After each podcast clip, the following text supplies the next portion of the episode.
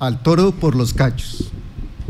Sin transcurrir los 100 primeros días del mandato de nuestro alcalde, la gente le ha elaborado un podio de los problemas más apremiantes de solucionar.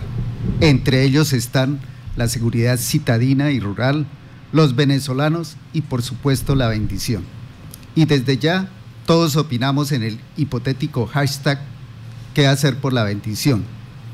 Como en las corralejas, sanos y ebrios, unos al ruedo y otros desde las galerías observando y sonriendo ante el espectáculo. Que se debe hacer esto o aquello, que cómo se les ocurre empezar por allí, que lo hecho por anteriores gobiernos es pésimo, que ahora sí se tomarán las decisiones correctas, que el fallo de tutela debe entenderse así y no asá, etcétera, etcétera. Esta es una opinión más en esa Babel. Me copio del método de nuestra primera autoridad para exponerla. Primero, el Consejo de Estado, al fallar la tutela del caso, fijó unos parámetros que interesadamente olvidan administraciones de turno. Segundo, los fallos de tutela amparan derechos fundamentales como los servicios públicos de agua, alcantarillado y saneamiento básico. Tercero, la propiedad es considerado excepcionalmente un derecho fundamental. Cuarto, las sentencias están sujetas al principio de realidad fiscal de sus consecuencias económicas.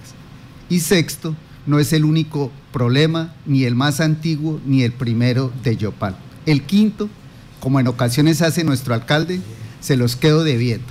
Por ahora, confórmense que en el toreo supuestamente no hay quinto malo.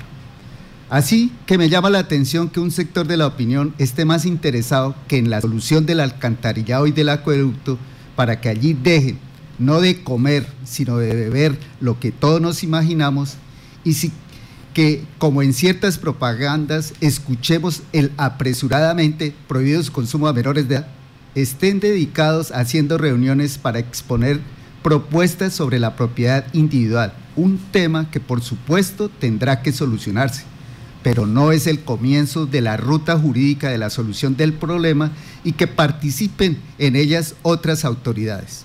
Menos mal que desde ya y en diversos foros el alcalde ha puesto de presente la estrechez de recursos económicos que atraviesa Yopal. Por estos días, coincidencialmente se ha planteado sustentadamente por distintos superiores las astronómicas sumas de dinero adicionales que ha requerido la construcción de la planta de acueducto de la ciudad y las que se necesitarán para su finalización. Así que, como diría el filósofo del pueblo, primero es lo primero, y esto es el acueducto, alcantarillado y saneamiento básico de la ciudadela La Bendición. Para solucionarlo no se requiere ahora legalmente tener definido el tema de la propiedad individual. La solución de la problemática demandará cuantiosísimas sumas de dinero del nivel municipal, departamental y nacional, ya que se trata de una población similar a una nueva Villanueva. Soy un convencido de que construir ciudades socialmente incluyentes es una de las mejores estrategias para mejorar la seguridad citadina. No podemos permitirnos que Yopal se convierta como en la novela Historia de dos ciudades. Así que primero hablemos de lo que plantea la sentencia del alto tribunal. Es cierto que las campanillas del coleo, por eso se llama así, se hacen por la cola, pero el toreo, pero en el toreo no puede hacerse la faena con verónicas por el rabo. Por eso, al toro por los cachos. Les habló Miguel Alfonso Pérez Figueredo.